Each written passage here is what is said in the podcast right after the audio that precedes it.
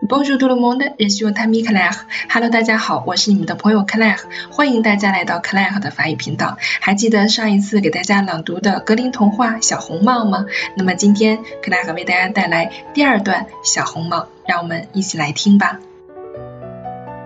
Le loup arrive à la porte de la grand-mère. Il heurte. Doc, doc, qui est là? C'est votre petite fille qui vous apporte une galette et un petit pot de beurre dit le loup en contrefaisant sa voix. Croyant que c'était sa petite fille, la grand-mère de son lit lui cria Tire la cheviette, la popinette chère.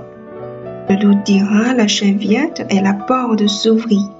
Il se jeta sur la grand-mère et la dévora en moins de rien, car il n'avait pas mangé depuis trois jours.